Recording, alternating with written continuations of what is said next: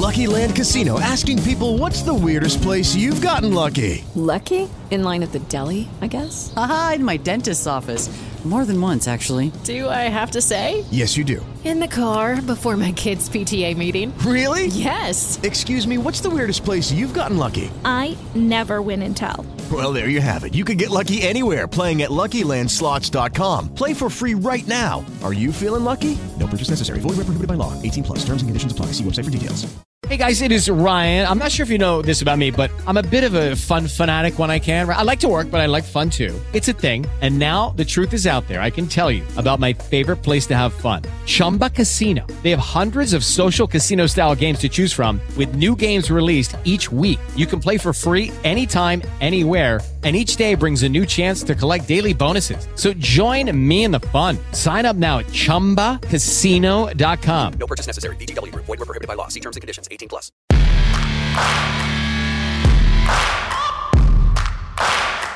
¿Qué tal amigos? Sean todos bienvenidos a Mercadeando Punta Cana, el podcast de negocios, gerencia y mercadeo aquí en Punta Cana.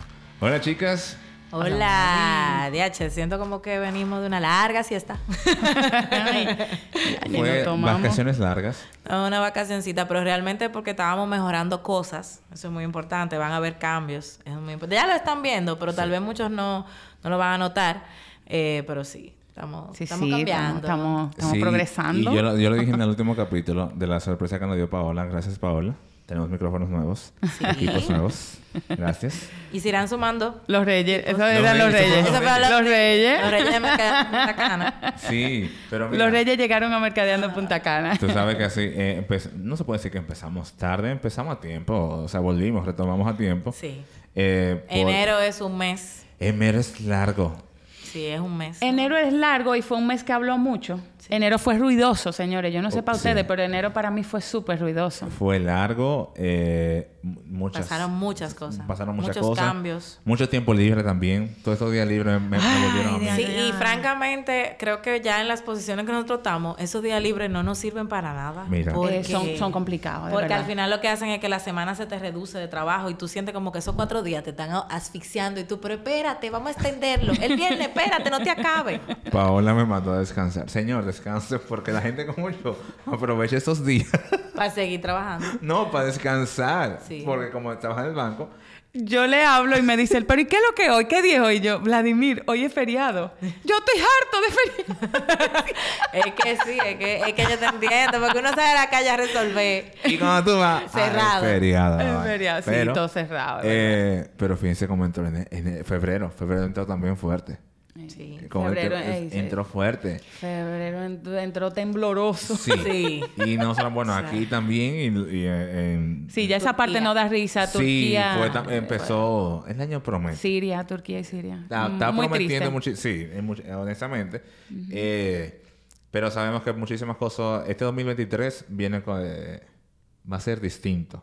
Sí, va a ser muy, muy, muy. Y muy de hecho creo que se sintió desde diciembre porque las vacaciones básicamente no existieron. o sea, fue como que todo se siguió y se siguió y se siguió y arrancó el año y seguimos y seguimos y seguimos.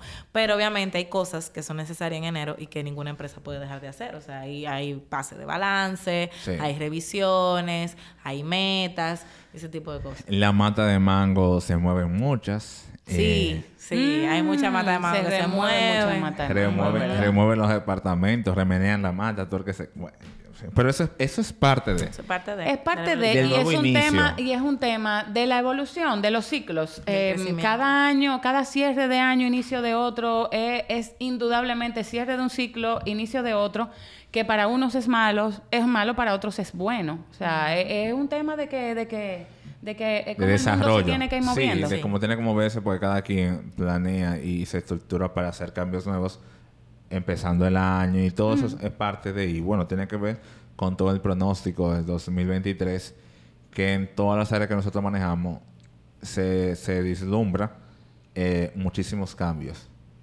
Porque sí estaban hablando fuera de cámara de la proyección y etapa que se, que se encuentran muchísimas inversiones y del que está saliendo a invertir, el Sí. que está saliendo a negociar, que es, mismo, es el mismo desenlace y desarrollo de todas las comercializaciones. Mencionaba que, a, a mi entender, en la etapa que nos encontramos ahora mismo, el país está a nivel de inversiones, eh, está haciendo, está, está- una de las opciones número uno Sí. internacionalmente. Lo que pasa es que yo siento que República Dominicana, a nivel nacional, o sea, como, como gobierno, se preparó para eso.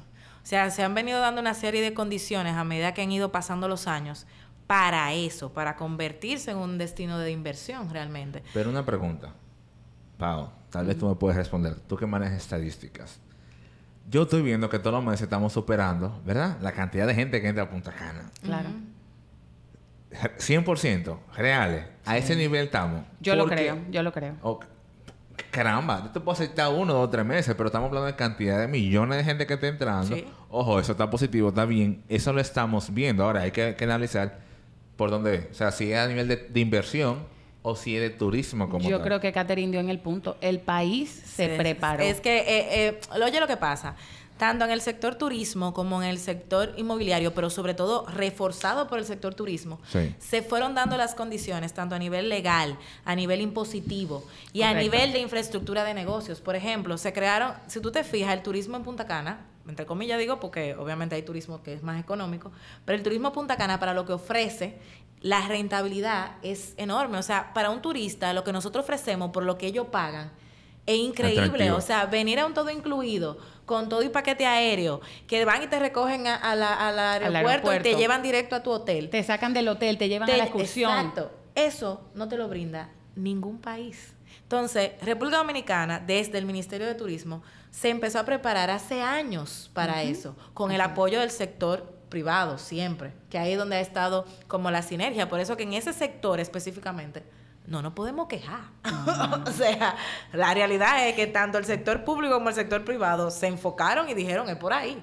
Y por No, ahí. y, y hay una hay una calidad en ciertos servicios. Por ejemplo, mira cómo el sector privado le aporta al sobre todo a Punta Cana el tema eléctrico. Sí. Sí. El tema eléctrico, señores, el hecho de que nosotros no somos una, una ciudad donde se vaya la luz, Exacto. para la inversión, eso es un, un, Mm, te un aseguro, punto sí. sumamente importante, porque te ahorra dinero, te ahorra vergüenza con el turista, con el que está en el hotel, y, y bueno, te da muchísimo beneficio, cuesta. Sí cuesta, es verdad. Pero no está subsidiado por nadie, el gobierno no se tiene que meter con eso. Fíjate la eficiencia, que esto ya lo hablamos, pero traer un poquito de eso, la eficiencia que hubo post-Fiona. Sí. O sea, aquí sucedió un, un- un huracán que no, que nos pegó bien duro a nosotros aquí en la zona y a los tres días ya Punta Y Cana estaba Sí. como que no pasó estaba nada. totalmente iluminada y es lo que tú dices, desde el sector privado, no solo en el caso de la energía eléctrica, en- o sea, todo el mundo participa para que Punta Cana vuelva, arranque de nuevo. ¿Por qué? Porque este es el principal polo turístico del país y es una Así es. realidad. Entonces, creo que quienes menos aportan a nivel de infraestructura y eso es el mismo gobierno. Lamentablemente. nosotros- lamentablemente, que somos nosotros mismos al final que lo movemos. O sea, somos el mismo sector privado el que termina recogiendo matas si hay que recogerla. Ah, el punto es volver a trabajar. Claro. Se ha visto cierta colaboración en algunos, en algunos espacios, porque estamos claros de, la- de- de turismo, lo que está haciendo, el trabajo que está haciendo, Sí. a nivel de proyección, pero sí hay otras entidades Exacto. que sabemos. Es que, es que luce como, luce como, como que sí y que no. Sí. Porque en algunos aspectos el gobierno está metido de cabeza. Sí. Por ejemplo, el Ministerio de Turismo, Ministerio de Medio Ambiente. Sí. eh, el- yo te diría que un poco que se ve, pero, pero obras públicas, Obras aunque públicas. hace falta que obras públicas todavía ponga el ojo en algunas cosas. Y de hecho, precisamente creo que es uno de los sectores donde más en este momento, en el momento en el que estamos en la parte de obras públicas, es donde más hay que Poner prestar, atención. poner ojo. Sí. Poner ojo. Porque ahora mismo lo que más necesita Punta Cana es infraestructura para soportar la La urbanización, urbanización. que viene. Y es lo que no hay. Y Y, eso es lo que estamos delegando al sector privado. Y el sector privado, ¿quiénes son? Hoy día son demasiada gente. Sí. O sea, no estamos hablando de gremios, no estamos hablando de grandes familias, estamos hablando de que el sector privado lo componen los dueños, de los desarrolladores. Los y cada uno de ellos, si bien es cierto que todito estamos dentro de la misma, de la misma área, cada uno está esperando.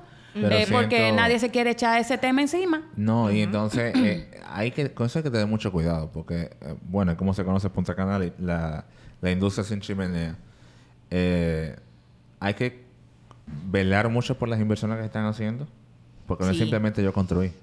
Sí. No ellos construyen un complejo residencial. Claro. Hay muchísimas cosas que creo que se están pasando por alto y tú te das cuenta cuando tú un residencial, tú dices, "Ven, ven acá, y, y en esta calle va a salir. ¿Cómo está esta calle? Es lo que te- en esta, en, esta, en esta curva. En aquí esta que va- curva, ajá. Y entonces la realidad es que por eso digo, creo que en obras públicas donde más necesitamos ahora mismo que nos vean, güey, estamos aquí. Por eso yo te Por digo, favor. no es que ellos no están haciendo nada. Sí, Ahora está no están haciendo lo suficiente. Exactamente. No se están dando cuenta. No van al, al, al, Al al- ritmo. al ritmo que va la Eso. no se están Eso. dando cuenta de lo rápido que está evolucionando Punta Cana. Sí. Para lo, ustedes no pueden manejar esto como manejan un pueblo. No.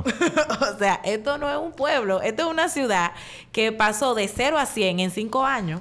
Y no simplemente eso, la una ciudad que entonces ha tenido muchísimos cambios en tan poco tiempo. que te digo, o sea, porque hay ser- un antes y después, hay un antes y después de pandemia. De De pandemia. De- La eh, pandemia todo, aquí en- fue un, en todos los un aspectos, fenómeno. En todos los aspectos. Hay un antes y un después del boom inmobiliario. Que eso, hay que, que- hay que darle ese beneficio de la duda en el tema de, de tal vez de no estar muy seguro en los pasos que están dando. Es válido esas, esa metida de pata, pero siento como tú dices, le ha quedado un poquito grande. No están, no están, no tenían previsto el desarrollo tan grande que, ha tenido.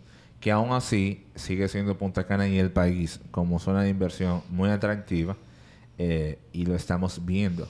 Yo siento que también, eh, porque estoy totalmente de acuerdo en que la inversión se, se promueva y se siga dando, pero siento también que hay que regularla a la par de que se va llevando el Sí. desarrollo urbano. Porque Y- ahora mismo el tema es que están por allí invirtiendo y, Y que el desarrollo urbano está por aquí. Siento que debe haber cierto compromiso con la comunidad. Sí. Y ese compromiso de la, co- con la comunidad, yo creo que, que, que debe, deben empoderarse las, Las autoridades. las, las autoridades que están llamadas a empoderarse. Sí, porque hay autoridades Señores, para de eso. verdad, yo, yo ahora mismo puedo, puedo pecar de muy ignorante. Me van a perdonar la ignorancia. ¿Qué, ¿Qué está haciendo el senador y los diputados de esta zona? ¿Quiénes son? Bueno. eh, ¿Dónde están? Eh, ah, coméntenos, sáquenme de mi ignorancia. Recuérdense que yo tampoco soy una persona que estoy en, Activa en políticamente, todos los exacto, medios, yo ¿no? para nada activa políticamente, para nada. Pero ¿quiénes son? ¿Dónde están? ¿Cuáles son los proyectos de ley que se están trabajando hoy día, que se están llevando al Congreso para, dina- para dinamizar lo que necesitamos? O sea, el país entero está abocado a producir para la zona turística. Que fíjense que se está, se está, se está repartiendo. Miches hoy día, déjenme abrir este paréntesis, fue punta de lanza en, en Fitur. sí. Sí. Sí. Y De verdad me sentí muy orgullosa de, orgullosa de Fitur eso. es un evento para el que República Dominicana, en el que República Dominicana pasó varios años siendo como un paisito y hoy día somos el país en Fitur. Hoy día medio, medio Punta Cana estaba en Fitur. Sí, sí. Todo el mundo quiere estar ahí. Estuvo ahí. Y era promoviendo. Lo que se hizo en Fitur el año pasado fue parte del éxito que hemos tenido hacia este año. Es lo que te digo, sí. Pero por ahí está. Miches, que es una esquinita de nosotros. Vamos a decir que Miches es un apéndice de Punta Cana. Está bien, está ahí. Pero Samaná no, ta- no para. No. Pero Puerto Plata está despegando fuerte y contundentemente. Y por allá viene el sur, por allá viene Barahona. viene Barahona, Barahona, viene Pedernales, viene todo ese desarrollo. Y no va a ser a la, a la lentitud, no le va a tomar los dos- 20 años, 25 años que le tomó a Punta Cana. ¿Por qué? Porque nosotros como, como destino ya abrimos la puerta al mundo. Ya va a ser nada más, ok, ah, bueno, no está solo Punta Cana, fue como México. varias áreas, Sí. México empezó a desarrollarse por una costa, por la costa norte, creo que era, con la costa pacífica, con Acapulco, no sé qué. Luego se traslada para este lado, para la costa atlántica, pero es el mismo México, simplemente que una parte llamó la atención del mundo y ya luego fue simplemente vamos a desarrollar decir, pero todo lo aquí. bonito. Es Yo un tema de yo estoy aquí, estoy más cerca. Es correcto. Yo siento que en la parte de, de representación, ¿verdad? Yo siento que ellos tienen el complejo del tirapiedra. Están recogidos ahora mismo. Porque A ellos, sí, porque ellos tiran y responden a las necesidades en situaciones. ¿Tú te refieres a México? No, no, no. A, a parte del gobierno. Ah, ajá. Las Ah, instituciones. ah, ah, Estoy de acuerdo con ellos, ellos Cuando le eh, conviene. Exacto. Como de- ellos dejan que los muchachos estén jugando ahora mismo, que estén en inversiones, para en el momento que a ellos les interese funcionar, ahí Y salen dicen, haciendo, hace- haciendo cosas. Vamos a hacer tal cosa. Lo ahora que vienen elecciones. Ojo, lo ideal aquí, y no, eso no podría parecer utópico, la colaboración entre ambos. Sí, el público y totalmente, privado, ¿no? Y porque es para final- beneficio de todos. Sí, al final el privado eventualmente va a tener que presionar y eso lo sabemos todos, porque al final, ¿qué va a hacer un desarrollador cuando esté entregando viviendas que sabemos que ha pasado? Que entregan, bueno, no vivienda, porque todavía hay muchas, pero solares, y cuando la persona recibe su solar, dice, oh, wow, tengo tierra por aquí, tierra por aquí, tierra por aquí, tierra por- ¿cómo salgo de mi solar? Bien, entonces, esa es la realidad. Desde cuando empiecen a entregar casas y se den cuenta que la mayoría de esos residenciales salen a ningún lado, van a tener que presionar y probablemente Sí. varias personas del sector privado van a tener que unirse y van a tener que Sí me gustaría eh, invitar tal vez a desarrolladores. Sí. Porque también sí siento... Ojo, ah, no estamos generalizando. que, es que son demasiados, se nos van a poner guapos. ¿Qué- ¿A quiénes? Sí, no, pero me gustaría saber... Propónganse ustedes mismos. propónganse. exacto, ¿Quién quiere venir? Porque El apoyo imagínate. que han tenido. Sí, ¿quién quiere venir? ¿Por Porque qué? entonces después podemos decir, no, es que como tú no nos dijiste, no te invitamos a ti. Sí, y que nos lleven al, y no, espérate, y Y que nos no- lleven al proyecto también. Y que no vengan de que, ¿por qué tú no me invitaste? Que tú me conoces. No, no, déjense de eso. Si no aparece ahí en los comentarios, No, va. No.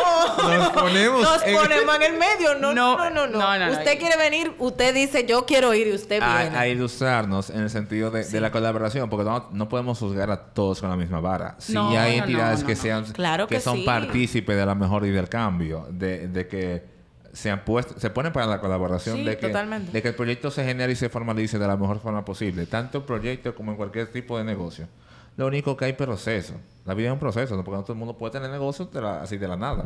hay un proceso claro. de regularización. Pero sí siento que, que todo eso, esa transición que está teniendo la zona, lo está, hace- lo está teniendo igual con los inversionistas.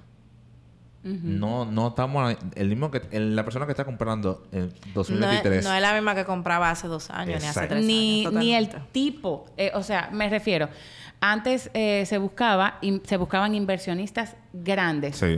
que desarrollaran grandes Proyectos. proyectos. Esos inversionistas llegaron y están desarrollando esos grandes proyectos. No van a dejar de llegar nunca, van a seguir viniendo, pero no, no nos estamos concentrando solo en ellos. No. Hoy día nos estamos concentrando en el que le va a comprar a ese inversionista Sí. que apostó a lo que está sucediendo hoy. el mercado se ha diversificado. Eso lo, eso lo fuimos notando ya después de la pandemia. De hecho, la pandemia Sí. tuvo mucho que ver con eso. Eh, ya las personas, eh, no, no entidades financieras ni, ni grandes empresas, sino las personas empezaron a preocuparse por dónde estoy poniendo mi dinero. Exacto. Y qué va a pasar si mañana viene otra pandemia. Sí. Entonces, cuando tú tienes esa duda, eh, todos sabemos que el sector inmobiliario tiene su, su, su fama de ser el más seguro. O sea, para invertir, al momento de invertir, porque al final tú estás invirtiendo en tierra y en y infraestructura. Exactamente. Entonces ahí viene el gran boom que todos conocemos. Sin embargo, incluso ese primer cliente de esa, de esa tipología que arrancó con el boom inmobiliario no es el mismo que tenemos No. ahora. No. Incluso quienes arrancaron invirtiendo, y todos los brokers saben que es así, fueron precisamente las personas que se querían eh, retirar, que ya estaban buscando una casa. El inversionista eh, Junior, eh, eh, principiante, yo digo, usual, sí, el norteamericano, el europeo, el canadiense, Ujú. Esos fueron los que arrancaron. Esos fueron los que Porque eran arrancaron. los que tenían... Eh, El Porque mayor. obviamente sus países en ese momento, y eso también se habló, sus, sus países en ese momento también le dieron un- una cantidad de- de, Incentivos. y demás, y ellos, muchos de ellos aprovecharon para invertir. Sin embargo, ahora mismo me, me he topado ya como en, par- en varias reuniones con otro tipo de inversionistas, no solo que son de otros países, que es muy importante saberlo, Latinoamérica está invirtiendo mucho por una serie de situaciones, sino que también me estoy topando con inversionistas jóvenes. Jóvenes, correcto. Me estoy topando Edades entre 25 a 40 30 años. y tanto, 45 años, que son personas que tienen buenas posiciones económicas, que tienen puestos direc- de dirección o gerenciales y quieren. Tener ese segundo ingreso, que invierten para rentar porque dicen, conchale, Airbnb, Airbnb, todos lo sabemos, está dejando buena rentabilidad. No te voy a decir cómo hacer millonario, Mira, yo- pero hay unos cheles. Pero también, para no dejar perder ese, ese, esa idea de catering, hay situaciones sociales que están cambiando el, El están mercado. Sí. el mercado, Sí. lo están movilizando. El comportamiento. Es, es sabido, nosotros lo, lo que yo voy a decir no es inventarme la fórmula de la agua tibia, pero las crisis generan cambios. Es, es ahí donde se generan los grandes cambios con, con las crisis. Lo vimos con la pandemia, Sí. pero ahora lo estamos viendo mm, con una, una mini pandemia que está sucediendo en países latinoamericanos y es de incursión de gobiernos eh, eh, de, De temas izquierda. políticos. Ajá, sí. de izquierda. ajá. Entonces estos temas políticos y sociales están empujando a esos inversionistas A que no eran inversionistas, que eran simples ciudadanos de un país estable. Me refiero a Colombia, me refiero a Chile, me refiero a. Argentina. Eh, esos países que... yo- Argentina lo voy a sacar un poquito. Vamos a decir Ecuador. eh, es lo que más veo últimamente. Chile, eh, Colombia, Sí, he visto mucho aquí- Ecuador un poquito. Perú. Perú. Sí. Estamos viendo muchos Sí, inversionistas sí, peruanos. Sí, sí. Entonces, ¿qué está pasando con esta gente? Esta gente están viviendo en países donde ahora su seguridad, su seguridad se está viendo en juego. Se ven con el miedo de lo que pasó en Cuba, de- con el miedo de lo que pasó en Venezuela y están obligándose. Es como que su país le está, los está empujando a salirse. ¿Y qué están diciendo? ¿Para dónde voy? Y, ¿Cuál es la y- mejor y yo, y yo hablaba de esto en el fin de semana y no podemos negar que Punta Cana está de moda en Sí, el mundo, sí. donde tú oyes, donde tú escuchas Punta Cana, la gente habla de Punta Cana con emoción. Sí, y, y por eso era que decía que realmente el país se fue preparando para esto. O sea, tienen que entender que tanto Mira, el sector. Sí, el el sector, sector- tanto el Ministerio de Turismo como el sector de empresarios que se enfocan Ajá. en el sector turismo, turismo, se han pasado los últimos 10 años propiciando esta situación. O sea, esto Sí. no es que pasó random. Esto no es que, "Ay, fortuito". wow, no es fortuito. No, No, no, no. O sea, esto fue un proceso que vivió el país y que me alegra que a pesar del cambio de gobierno, porque todos sabemos que casi todos los proyectos que arrancó un gobierno en el siguiente lo sueltan. en- No. Gracias a Dios, a pesar del cambio de gobierno, se ha seguido propiciando lo mismo y estoy segura, y eso no me lo quitan de la cabeza, que tiene que ver con que el sector privado se ha mantenido firme frente al gobierno sobre este es el plan. Y es Sí, para allá y que hay que respetarlo. Y hay que respetarlo. Sea quien sea que esté ahí, hay que seguir por ahí. Sí, sí. Tú sabes que todo esto, todas estas situaciones favorecen a todo el mundo, el más grande, Sí. el más pequeño, el más mediano. Totalmente. Porque así. eso responde a la, a- la pregunta que siempre nos hemos hecho aquí. Están muy lindos todas estas inversiones que están haciendo. Sí, la- los apartamentos casas. tan hermosos. y las villas, wow, espectaculares. Yo vi una ayer, ayer con una piscina, Señor, wow. y esa Y- es otra cosa. Hemos cambiado completamente el esquema de lo que estamos ofreciendo. Estamos Sí. ofreciendo una calidad, por lo menos visual. Yo no sé si en tres años, cuatro años, esto va a ser cosa de Bueno, calidad de se- verdad. Se, puede investigar. Ahora, El punto está en mi gran preocupación está en que hay que cuidar mucho. No creo que eso vaya a pasar aquí. Lo que pasó en Canadá, por ejemplo, que eh, cohibieron las inversiones extranjeras a nivel inmobiliario porque estaba llegando a un punto de que están muy lindos todos los, todos los apartamentos, todas las casas que están entregando y que todo el mundo quiere retorno de inversión eh, con los Airbnb, pero hay que regularlo. Sí, sí. Toda sí, fuente de ingreso tiene que ser regulada porque va a llegar un momento en donde lamentablemente todos los apartamentos se van a quedar vacíos porque ¿quién va a vivir en ellos? Eso sí, y fue algo que yo dije hace mucho tiempo. Me preocupa. Ojo, perdón, algo muy importante. Eh, en todos estos momentos, bueno, ahora mismo si usted tiene que aprovechar, aproveche. Ponga, su, ponga el precio que usted quiere. Tiene que analizar la competencia a nivel de amenidades que usted está ofreciendo. Pero va a llegar un punto que esperemos no llegar a ese punto donde van a tener que dar todo a precio de gato muerto. Sí. Ese es un La sobreoferta es un tema que siempre me ha preocupado. O sea, yo siento que cuando tú estás eh, en este tipo de negocios, en este tipo de mercados, tú tienes que ir avanzando junto Todo el con el mercado, mercado. Tú no puedes irte a 200 por hora y decir, bueno, que me caigan atrás. No. Porque al final, tú- ese, eso que tú estás construyendo, eh, hay que venderlo. Todos sabemos que la realidad es que hay muchos proyectos que a cierto punto se quedan a mitad. Sí. Y eso es muy peligroso, sobre todo con los proyectos que se venden en plano. O sea, que se venden totalmente en plano y después el proyecto, bueno, ¿no? Que subieron los materiales, lo cual pasa. No estamos diciendo que no. Pero yo siento que ha, ha habido un tema ahí de velocidad. Que se- muchos se han ido muy rápido con la venta y muchos se han ido muy rápido a nivel de desarrollo. Entonces hay que lograr como un punto de Señores, Es equilibrio. un balance. Todo radica en Esto un que balance. pasó aquí, que un proyecto de, de, de 100 unidades, ciento y pico de unidades se vendía en una semana. Esto fue algo insólito. Eso eh, eh, son, son, es una realidad que nosotros la vivimos.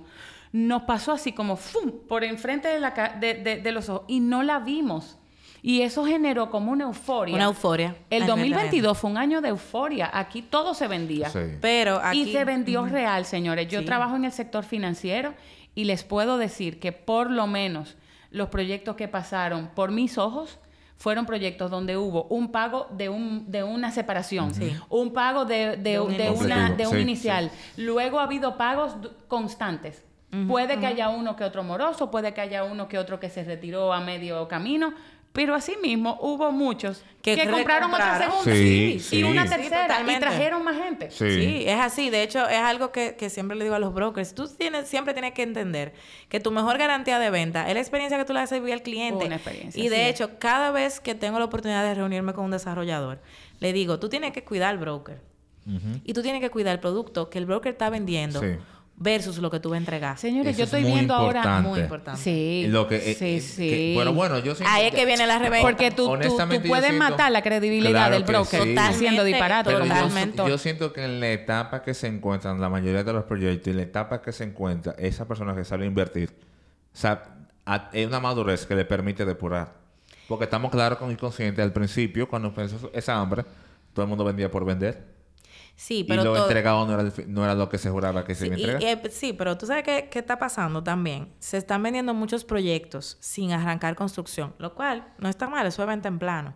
Pero incluso se están arrancando, se están vendiendo proyectos que muchas veces no tienen ni siquiera los permisos de construcción. Y eso es muy delicado. Muy peligroso. Ya ha habido, hubo un caso que pasó, que vendieron todo el proyecto y nunca le dieron los permisos. Claro. Entonces, solamente ponte en tu cabeza todo el problema que salió de ahí. Desde comisiones, Claro. devoluciones, financiamientos rebotados. O sea, eso es- entonces es No, y que hay tanta cantidad de personas con una experiencia negativa. Y fíjate Sí. que no podemos, no podemos aquí asumir que no le dieron los permisos por tema político. Posiblemente los permisos se dieron porque no era una zona Porque para Apta para- y es muy posible que no la no había la vialidad, porque no había la, la infraestructura Totalmente. necesaria a nivel de agua potable, de, de- de ciertos servicios. O sea, eh, lo que dice Catherine es, es un, es un tema. Y algo muy importante, tienen que saber que, ok, el turismo parte fu- fundamental eh, de, de ingreso, la parte inmobiliaria y desarrollo que estamos viviendo, eh, es, es protagonista ahora mismo en la zona. Es imposible dejar de hablar de eso y mencionarlo. totalmente. Lo que sí debemos orientar y saber, y es lo que menciono, usted prepárese. ¿Prepárese para qué? Para el reguero de oportunidades que va a haber. Sí, Porque es lo que siempre totalmente. vivimos diciendo en todos los capítulos. Ok, cuando entreguen todas esas propiedades, ¿quién las va a administrar? ¿Quién va a dar el servicio? Totalmente. ¿Dónde están las personas que se están capacitando para dar asistencia a esas personas, a esas villas, a esos servicios básicos que va a necesitar la Mira, gente? y antes de llegar ahí, eh, para no dejar el tema de los brokers, porque de verdad que, que siempre se habla de los desarrolladores, de no sé qué. aquí. Señores, los brokers aquí en la zona, desde mi punto de vista, son unos tremendísimos protagonistas Sí. de lo que está pasando aquí. Sí, totalmente. Al punto de que no es solamente que son una, una, una cantidad enorme de personas que están empujando, sino que son gente que están invirtiendo su patrimonio, su dinero y sus comisiones para salir del país a promover el país. Eso te iba a decir. o sea, Sí, los brokers están haciendo presentaciones y yo no sé, tiene un nombre, eso tiene un nombre, eh, lo- cuando ellos salen y hacen un... Eh, participación, en- la participación en No, es como, eh, ay Dios mío, eh, una, un- eh, es su, su proyecto. Lo- cuando, cuando sale un grupo de broker, eh, eh, fulano, proyectando. lo que te quiero decir es que se, que se organizan, o sea, no es que ya es el Eso Ministerio de. Turismo que está saliendo a promover el país para tal país, no, es que fulano, eh, tal empresa eh, de brokers está en Colombia. Y allá Promoviendo, ya, promoviendo sí, sí. En, en tal feria, se está dando tal feria que no tiene nada que ver con turismo posiblemente, pero No, ferias inmobiliarias. Ferias inmobiliarias, de hecho. ferias inmobiliarias, Puerto Rico, Sí, Estados. Unidos, Sí, sí, Colombia. Perú, esos países que nosotros estamos hablando. Señores, ya Europa, Europa hoy día está en crisis. Sí. Europa no es el- la mata de, de El turistas. no. Siguen llegando, pero ya eso es como con pinza. Por eso hablaba yo en este fin de semana de que nosotros tenemos que cambiar la perspectiva, el, el- el- el speech y refrescarlo, porque nos estamos quedando en un discurso viejo, en un discurso cansado, que ya no es, que, que, lo- que tengo desde que yo llegué aquí hace 17 años escuchándolo. Tenemos que cambiar la forma de venderlo porque se nos está cambiando quién es el que está invirtiendo. aquí. Sí. Hay que analizar quién es que está comprando ahora mismo. De hecho, un tema que, que pasa mucho es que muchas veces los desarrolladores, la cabeza de desarrollo, son personas de cierta edad que tienen mu- muchas veces tienen mucho tiempo aquí y, y necesitan que se le inyecte esa parte. O sea, que busquen a una persona que esté en contacto. Muchas veces los desarrolladores me dicen, no, porque nosotros queremos hacer un estudio de mercado, no sé qué, y no es que no se pueda. Pero realmente un estudio de mercado cuesta mucho dinero. Y yo le digo a ellos, pero es que tú tienes el principal captador de información. Míralo ahí sentado. ¿Qué es el broker? El broker conoce, sabe por qué el cliente compra, sabe lo que está buscando, sabe qué está buscando en cada momento del año, sabe el tipo de cliente que compra qué. O sea, el broker ahora mismo es literalmente el que maneja la mayor cantidad de información Correcto. que le sirve tanto al- a, a mercadeo como al mismo desarrollador. Un dato, el que es bueno. Claro, el que sabe. Y eso también, otra cosa que hay que aportar en lo que decía Paola. Las inmobiliarias que sí se están organizando, tú te das cuenta. Sí. Tú, y, y me gustaría que ustedes tengan el discernimiento al momento de tomar una decisión de, de compra, que es muy, es, es muy importante. El discernimiento de ver cuáles son la- esas inmobiliarias que se están organizando y que realmente están apostando. Señores, Y que los- se han mantenido. sí, los instruyen. Porque hoy mismo, de hecho, No, yo te- presencié cu- un curso que estaban dando allá a, a uno de los equipos de, de brokers de allá de- de- del edificio. No, O y la calidad de la la, ca- calidad de seres humanos que están, o sea, son profesionales. Exacto. Ya eh, eh, eh, es cierto que, que está ayudando mucho el hecho de que Punta Cana está de moda y muchos profesionales de áreas importantes están dejando lo que estaban haciendo para venir a vender propiedad inmobiliaria. Sí, es Tú cierto. sabes, algo beneficio colateral que está haciendo eso es el, todas estas inversiones que están llegando, más en la parte inmobiliaria, ¿verdad? Se están habilitando nuevas plazas, Sí. nuevas oportunidades de empleo que tú dirías, no, en Punta Cana, hace un tiempo atrás tú dirías, no, para Punta Cana todavía eso no se va a desarrollar. Pero poco a poco eso está haciendo que otras, eh, eh, otras ramas de profesiones, aparte del que estudia turismo y contabilidad y administración, se están, se están ampliando el rango. Y precisamente tiene que ver con el mismo desarrollo de la zona. O sea, que todo va muy de la mano y todo es beneficio para todos aquí. Si ustedes se fijan, que eso lo, lo he ido analizando a través del podcast, nosotros siempre nos hemos enfocado en, en unos puntos eh, particulares, en que el que quiere desarrollar negocios, empresas, vea las oportunidades que hay, porque hay oportunidades. Y que el sector público, por favor, nos ayude con la infraestructura. Porque al final, ahora Sí. mismo, eh, estamos en un punto, no quiero decir crítico, pero estamos en un punto en el que en el momento que explota el desarrollo, si, si esas dos, esos dos sectores no están listos... ¿Eh? Porque son dos calles. Sí, literalmente. O sea, ya están. Señores, ya está. eh, El Señores. Barceló es una pesadilla. La Barcelona es una pesadilla. Es una pesadilla. Entonces, si esos dos sectores no se preparan, ahora mismo, yo le voy a poner un ejemplo que es absurdo. Yo quiero ir a desayunar con mi hijo mañana y yo me cansé de dar mente cerca de mi casa. No, no hay nada.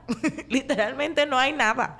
Entonces, Di dónde tú vives para que alguien Ah, yo vivo, que- en, yo vivo hay por, la ahí que- marqueta, por ahí, por esa hora, ellos nada más tienen, por ahí hay mucha beventina, claro, de noche, están abiertas, pero temprano en la mañana no hay nada, bueno, la bomba, que yo vaya y me siente con Diago en la bomba. Tú de sabes que yo siento que esas áreas de servicios, ese desarrollo, sí va a ser más lento.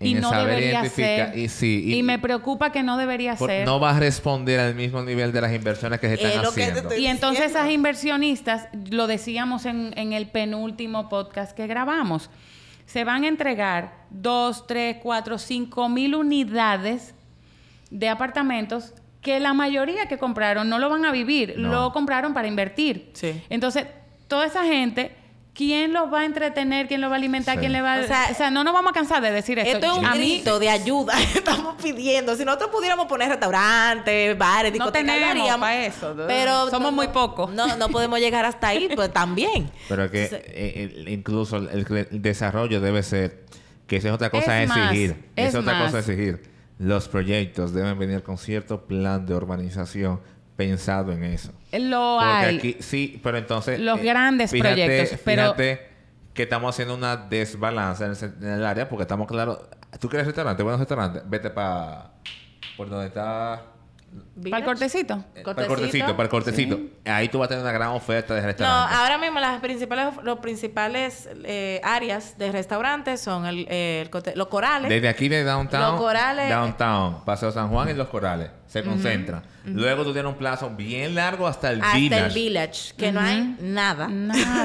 ¿Qué, Literalmente hace- qué nada. hacemos, nada. con ese plan? Literalmente, o sea, tú en la autovía te, te, te quedaste y te puedes morir de Y hambre si ahí te mismo vas por aquí, porque no hay por nada. aquí arriba por ba- de te va a salvar la total. Que, Sí. que Sí. para tomarte un Es lo que café.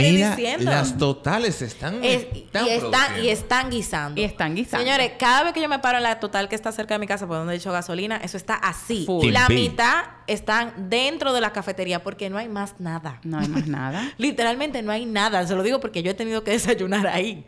Entonces, es, es un grito de auxilio que le estamos Y pidiendo. señores, vamos a, vamos, vamos a hacerle un llamado a los brokers a que también cambiemos el discurso. Vamos a sacar a la gente de la zona de confort. Ya la venta de apartamentos, de casa, Eso de villa. corriendo. Señores, ya también está un poco saturado. Vamos a ofrecerle a ese inversionista. Mira, aquí yo tengo un proyecto y dentro de ese proyecto va a haber una, sola, una zona comercial. Vamos a enfocarnos en vender esos locales comerciales, pero con una, así mismo como tú le vendes al cliente y tú le haces una presentación y tú le dices, tú vas a tener tal porcentaje de, res- de- de rentabilidad Ah, por y lo vas a rentar no sé qué por Airbnb. Hágale el estudio al cliente de qué servicios, qué cosas va, Va a hacer falta por ahí en esa zona donde Yo está ese proyecto. Que esa va a ser la transición. Pero vamos a la empezarla. Pero por favor. Tenemos que empezarla ya. No favor. podemos esperar. Sigue eso diciendo, que- por favor. Eso, por favor, es que eso es lo que me preocupa. lo que me preocupa es que yo siento como que mucha casa, mucha casa. Y yo, Mucha pero- casa, mucho pero no- apartamento. no, estoy viendo ¿Qué eh, vamos que- a hacer? cómo le vamos a responder a eso. O ¿Cómo sea, no va a entretener to- todo lo que estamos viviendo en la casa? Entonces, lo- se lo digo incluso... Nosotros hoy día, que tenemos tanto tiempo viviendo aquí, ya, ya yo a veces tengo que pensar, ¿y para dónde voy? Quiero ir Mira. a un sitio Imagínate nuevo a si comer. nosotros que vivimos aquí no sabemos para dónde ir. Imagínense Todo el que viene. que llegue. O sea, por Cocobongo favor. cae con segundo nivel. No, espérate. Eh, Sí, nadie que abra las cuevas. Espérate, no. Espérate. Eh, señores, La- Downtown, quiero dársela. Ay, ay, ay. Qué sí. proyecto más chulo. Los felicito Sí, sí, de verdad sí, que sí. sí. El, el patio. El patio. Es Ah. Ay, mi amigo. Alberto Abreu, sí. Los sí, felicito sí, sí. de verdad. Pero no solo el patio, Todo. todo, toda Todo el área. complejo. Lo Todo que el ellos concepto. concibieron de inicio como la calle del hambre, que es un concepto muy venezolano, concepto. que es como una, Bueno, una calle de comida, Sí, que comenzó muy tímida. Señores, eso está Los chulísimo. detectaron algo y yo lo dije mucho en el caso de Punta Cana, en el caso del Village me refiero.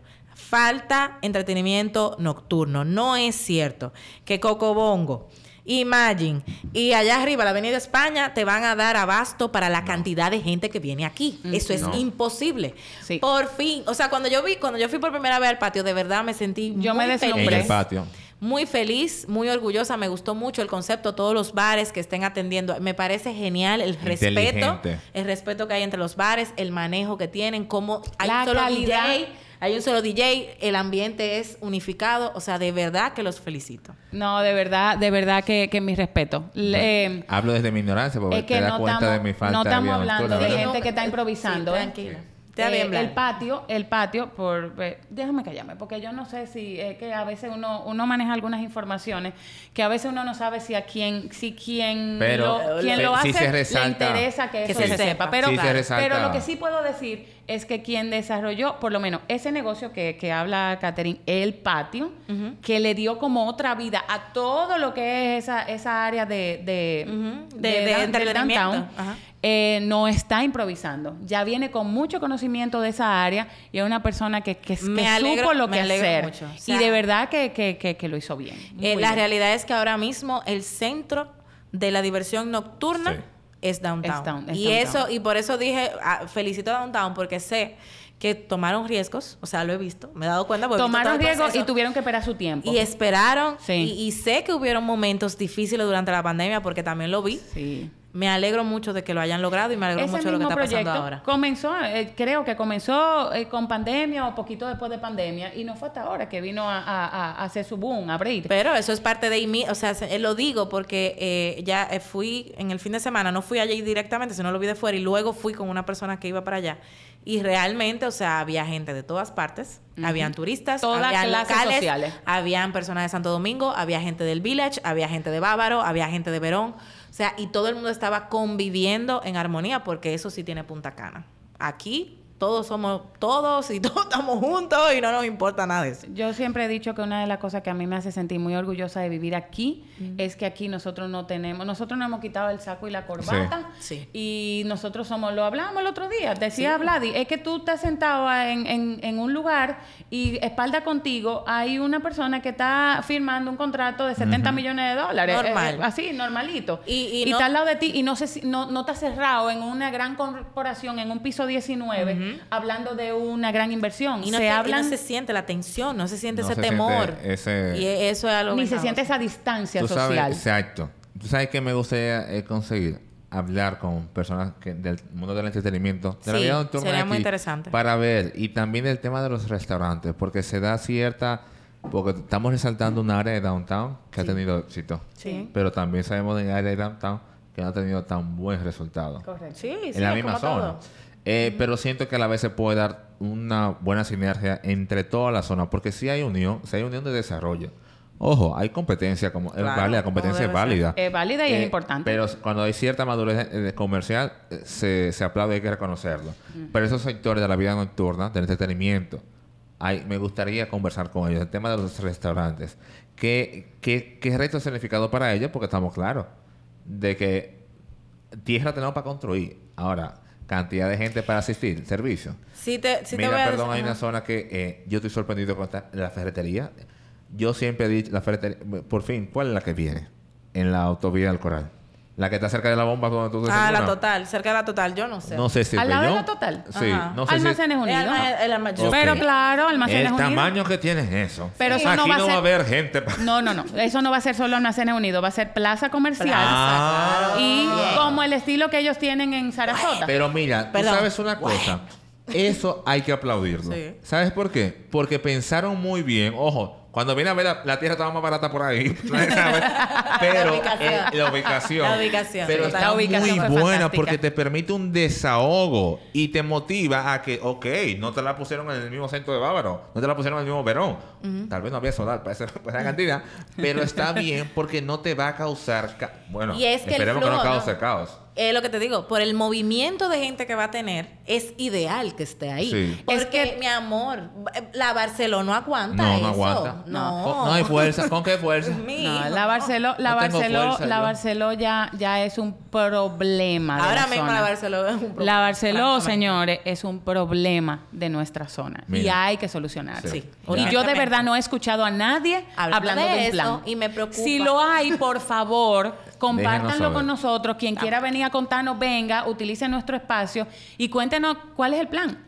Y la verdad que, que la Barceló, el problema de la Barceló es que es demasiado larga. La Barceló es un problema desde el cruce de Verón hasta llegar al cortecito Sí. y un poco más allá. Sí. Y no tiene suficientes salidas. Por Dios. Hay tramos en la Barcelona que tú dices, bueno, pero es que no, no puedo No doblar en puedo para aparte. ¿Por No meto? La Mira, Barceló es la- el punto de no retorno. yo soy. Totalmente. Yo que vivo en Verón, yo, me, yo no.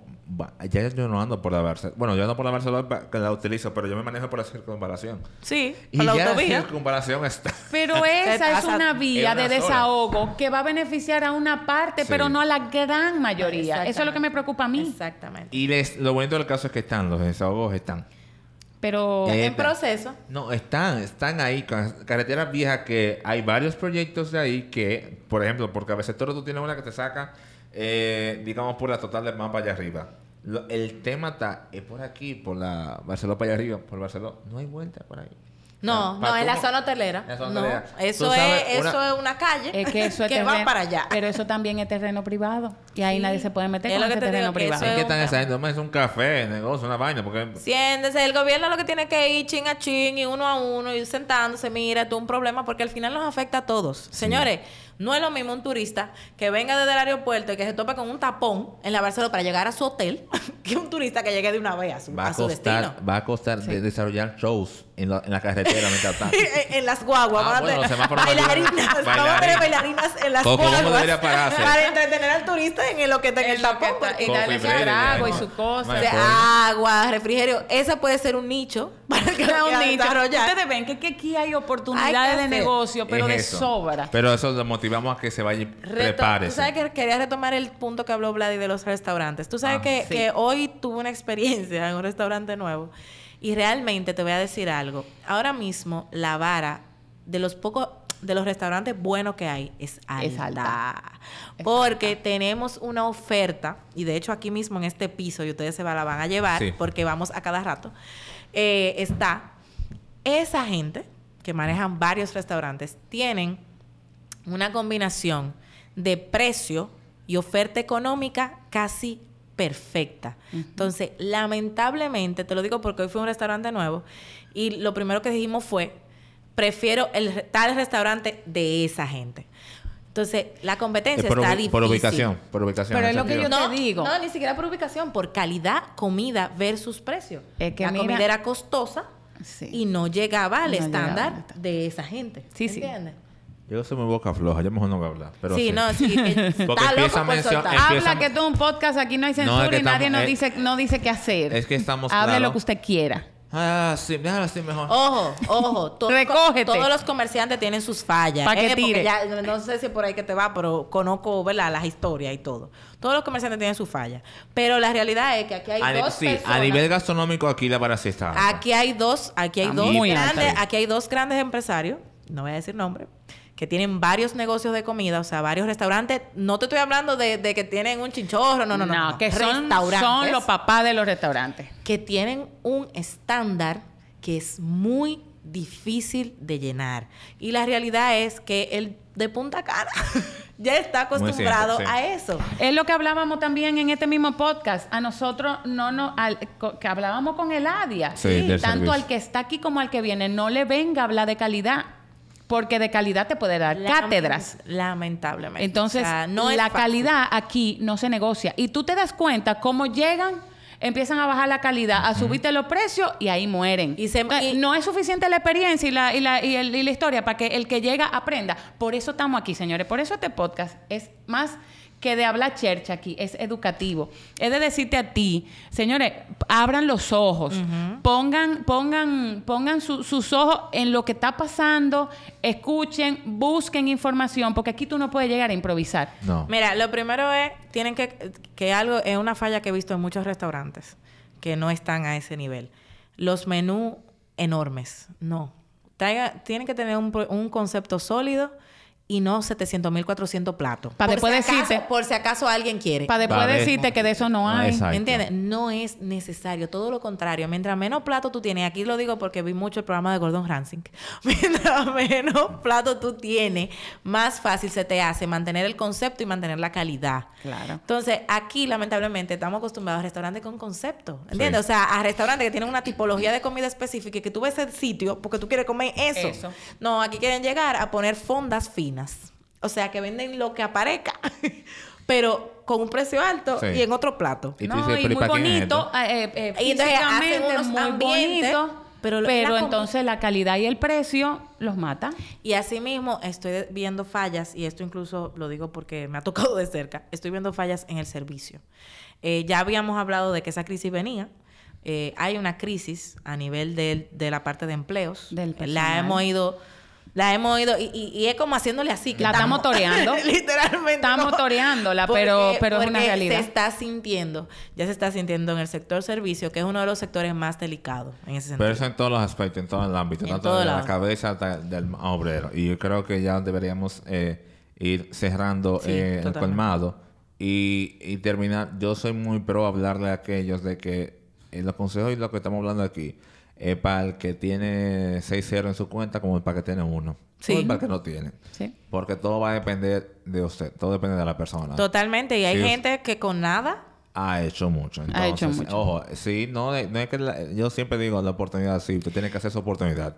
Así hablamos del tema de los meseros en el servicio. Si usted es un mesero, proyectese porque el desarrollo quiere que tiene ser razón, gerente, si, si quiere, quiere- ser gerente. Mira, eh, lo que pasa es que aquí yo el, en el discurso sobre Punta Cana, yo siempre he dicho, donde sea que tengo la oportunidad de mencionarlo, aquí falta de todo. Y como falta de todo, hay oportunidad de hacerlo todo. Y usted puede ser parte de eso. Todas estas inversiones que están haciendo aquí, independientemente de cuál sea el rubro y la categoría, usted se puede preparar para suplir esa necesidad que van a tener. Sí. Que tarde o temprano va, vamos a necesitar todos. Desde más grande hasta el más pequeño. Entonces, sí es un buen momento para eh, ir preparándose, prepa- educándose eh, como persona y como profesional en cualquiera de las áreas que usted vaya a desarrollar, porque va a ser necesario. Sí, y siento como que, como lo que estábamos conversando del tema de la crisis a nivel laboral, al final yo lo dije, ninguno de los dos lados están bien. O sea, no es un tema de que, ah, que los trabajadores tienen la razón, que los empleadores no es, no. Hay que llegar a en- encontrar un punto intermedio, porque lamentablemente darle beneficios a un, a un colaborador no puede desequilibrar la economía de un negocio, Exacto. porque automáticamente deja de haber negocio y deja de haber trabajo. Gracias. Mira, Pero igualmente es importante darle beneficio al colaborador porque yo es lo que parte integral pienso, del negocio. yo lo que pienso y es una de las estrategias que a mí mejor me ha funcionado en mis negocios. El empleado va a ganar si yo gano. Exacto. Sí. Si El empleado va a perder si yo pierdo. Entonces, ahí estamos empujando todo el mundo la carreta en la misma dirección. No puede ser que tú te desprendas de un de, de- de un capital importante para pagar un mega salario a una persona que está sentado echándose Que fresco porque preocupa. no le interesa lo que pase con ese negocio, porque ese salario va a estar calientico ahí los 15 y los 30. Totalmente. Entonces, también tenemos que salirnos de la zona de confort, tenemos que salirnos de la, de la, de- de- del dinosaurismo y de no cambiar los modelos y las estrategias. Es eso, los modelos de implementación de Los modelos de implementación de cada negocio, claro, no todos los negocios soportan ciertos esquemas. Totalmente. Pero si tu negocio no soporta exactamente ese esquema, dale un girito. Busca, hay, Hay que ser creativo. Hay Mira, hay que ser incentivos. creativo. Sí, hay incentivos, hay beneficios que a veces la gente piensa que todo tiene que ver con dinero y, No, ca- y muchas veces no. Y fíjate la gran Aunque mentira ayuda. y el gran engaño. Ayu- obviamente. Ah, pero es que están ganando mucho de comisiones porque tú estás vendiendo mucho, ¿no será? Esa O es sea- otra. No ponga un negocio para hacerse mi- multimillonario. Esa gente, porque lo he visto, hay, hay empresarios que quieren montar negocios para ellos eh, hacerse multimillonarios Con y no se dan negocio. cuenta que si los grandes empresarios no, no trabajan así, ellos forman estructuras sostenibles. Exacto. Un negocio tiene que ser sostenible en el tiempo y para eso tú tienes que tener un equilibrio entre tu beneficio y el beneficio del que está haciendo el trabajo operativo. claro. Y esa es una realidad. Pero bueno, eso se lo dejamos de tarea. Es que, mira, tú sabes que, que tenemos que salirnos, tenemos que salirnos y vuelvo al dinosaurismo. Las grandes empresas dominicanas se forjaron, y, y yo, y yo lo voy a decir esto con mucha responsabilidad, a punta de pagar tres cheles porque yo mismo Sí. soy, porque mi apellido me lo aguanta. Sí, sí. Y porque, y porque yo tengo mucha ventaja y porque el gremio, el gremio laboral aquí en este país siempre ha sido muy pisoteado. Entonces, todo el que sale a, a pelear por el trabajador siempre termina con un grupito que viene y negocia por todo lo que están atrás. Y entonces siempre se queda ese tema ahí en, esa, en, ese, en ese letargo. Pero, ¿qué pasa? Que eso sucedía en un país que no era el país de hoy en día. No. No, era el país de Punta Cana. Este, No. Señores, República Dominicana es el país de. Punta Cana y aquí el servicio es muy importante. Sí. Y para que tu cliente tenga una buena experiencia, esa persona que está brindando ese servicio tiene que querer brindar esa buena experiencia.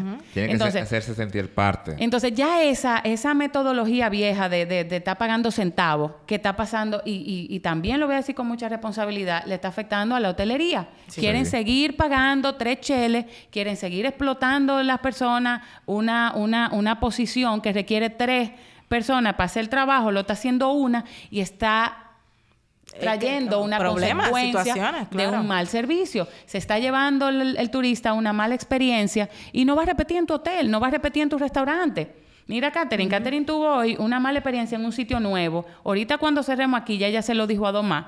Y yo se lo voy a decir, sabrá Dios cuánto más. Y posiblemente yo ni llegue a ese lugar. No, por una mala la- experiencia que tuvo Catherine. Ajá. De aquí a que de aquí a que tú vengas a pensar en ir, probablemente ya esté cerrado. Y no, le, Entonces- no le estoy augurando algo mal, porque nadie quiere que a nadie le vaya mal. Lo que no- eh, lo importante de esto es que entiendan que las cosas tienen que evolucionar. Señores, tenemos que y hay cambiar. que prestar atención. Me gustaría hablar con una persona encargada de recursos humanos de aquí, porque eh, como cada lugar, Mira, cada zona tiene su, su. Mira, Tenemos aquí, asignaciones. tenemos asignaciones. Desarrollador. Desarrollador. Yo voy a anotar aquí. Recursos humanos, eh, vida nocturna, eh, preferiblemente Entretenimiento. entre tanto entretenimiento, o sea, discoteca, bar y demás, como restaurantes, porque la restaurantería funciona de, de día y de noche. Esas son, esos cuatro tópicos nos interesan. Abogados. No, pues, Tengo, tengo, abogado de nom- pleito, tengo perdón. nombres en mi cabeza, Yo pero también. nos gustaría que Tengo nos- nombres en mi cabeza. Sobre todo en el caso de los desarrolladores, por favor, hagan el acercamiento ustedes. Sí, porque es que somos parte, somos parte muy sensible. El primero de que tire de gana. No No. queremos, no que no queremos que El nadie se sienta mal con ninguno de nosotros, porque todos estamos muy Sí. ligados, sea, muchos Y- desarrolladores y, y desarrolladores muy importantes. Y vamos a hacer algo muy importante, que metiéndome yo mismo el cuchillo. Ey. Tenemos que ir al lugar, al Broker. Tenemos que ir, pero tenemos oye, Quiero hablar con los brokers. ese Sí. capítulo tenemos que hacerlo Pero desde yo- su zona. Es decir, si es un desarrollador. Ajá, en su, en su En su empresa desarrollo. o en el desarrollo. Ah, no, aquí Sí, hay bien. una ley. Aquí hay una ley en este podcast y es que el invitado tiene el que recibirnos en su Usted pone el sitio. negocio. Lo único que Te tiene pone que el sitio y nosotros Oiga lo que llegamos. tiene que darnos. Una silla, una mesa, No, una café. silla no, mi amor. Tres sillas porque Ah, bueno, pero cuatro. que te vas a sentar. Cuatro, cuatro, porque el Cuatro invitado tiene que sillas. tener su silla. Se Pero pone esto es público. fuerte. Denos sillas, denos mesas y denos café y agua. Y con eso. Y, ya, y, y le voy a decir Hay algo. intenciones, de intenciones. En su beneficio, sí, tiene que haber electricidad. Pero en su beneficio, le voy a decir algo. Nosotros vamos a estar en su terreno. Nosotros vamos a grabar su espacio donde está su desarrollo. Y vamos a decir, estamos en tal sitio. Ahí está. Ahí, ya, Eso pon- es contenido. Póngalo usted. Solo digo. Denos usted- denos usted eso y conversemos sobre esta preocupación que nosotros como usuarios, como usuarios, como residentes, como dolientes de la zona, de la zona. eh, y, y, y- y- partícipes de la- del, del sector comercial, porque todo lo que estamos aquí, estamos hablando de todo esto porque Yes. participamos en algún punto de todo lo que estamos hablando, no solo como residentes. Así es. Eh, yo creo que chicas ya, gracias por acompañarnos a cada uno de ustedes. Recuerden suscribirse tanto en YouTube, Spotify, Instagram, Twitter. ¿Qué más? Tenemos Twitter. Ah, yo no sabía. Ah, Apple ay, Podcast. Twitter, no, no, Twitter, no, Twitter. Señores, yo estoy abriendo un paréntesis corto para cerrarlo una vez. Yo voy a, yo voy a cerrar Twitter. Twitter está muy, muy, muy tóxico. Yo te voy a Twitter es una algo. red social demasiado Vete a tóxica. configuración, silenciar, pon todas las palabras que tú no quieres que te salgan. Y vas a hacer un el país de la maravilla. Pupu, Sí, yo- PRD, Yo PRM. empecé a silenciar gente. Normal, yo la silencio. Desde que me sale tres veces, ay, ay, ay, este sí habla. Bad Bunny, yo lo tengo, Silenciado. a Bad Bunny yo lo tengo silenciado. Yo La no- palabra Bad Bunny, ay, sí, Pero bueno, señores, bye bye. Recuérdense que Señores, seguiremos gracias. aquí la próxima semana. Bye bye. Chao. En Sherwin Williams somos tu compa, tu pana, tu socio, pero sobre todo somos tu aliado, con más de 6.000 representantes para atenderte en tu idioma y beneficios para contratistas que encontrarás en aliadopro.com. En Sherwin Williams somos el aliado del PRO.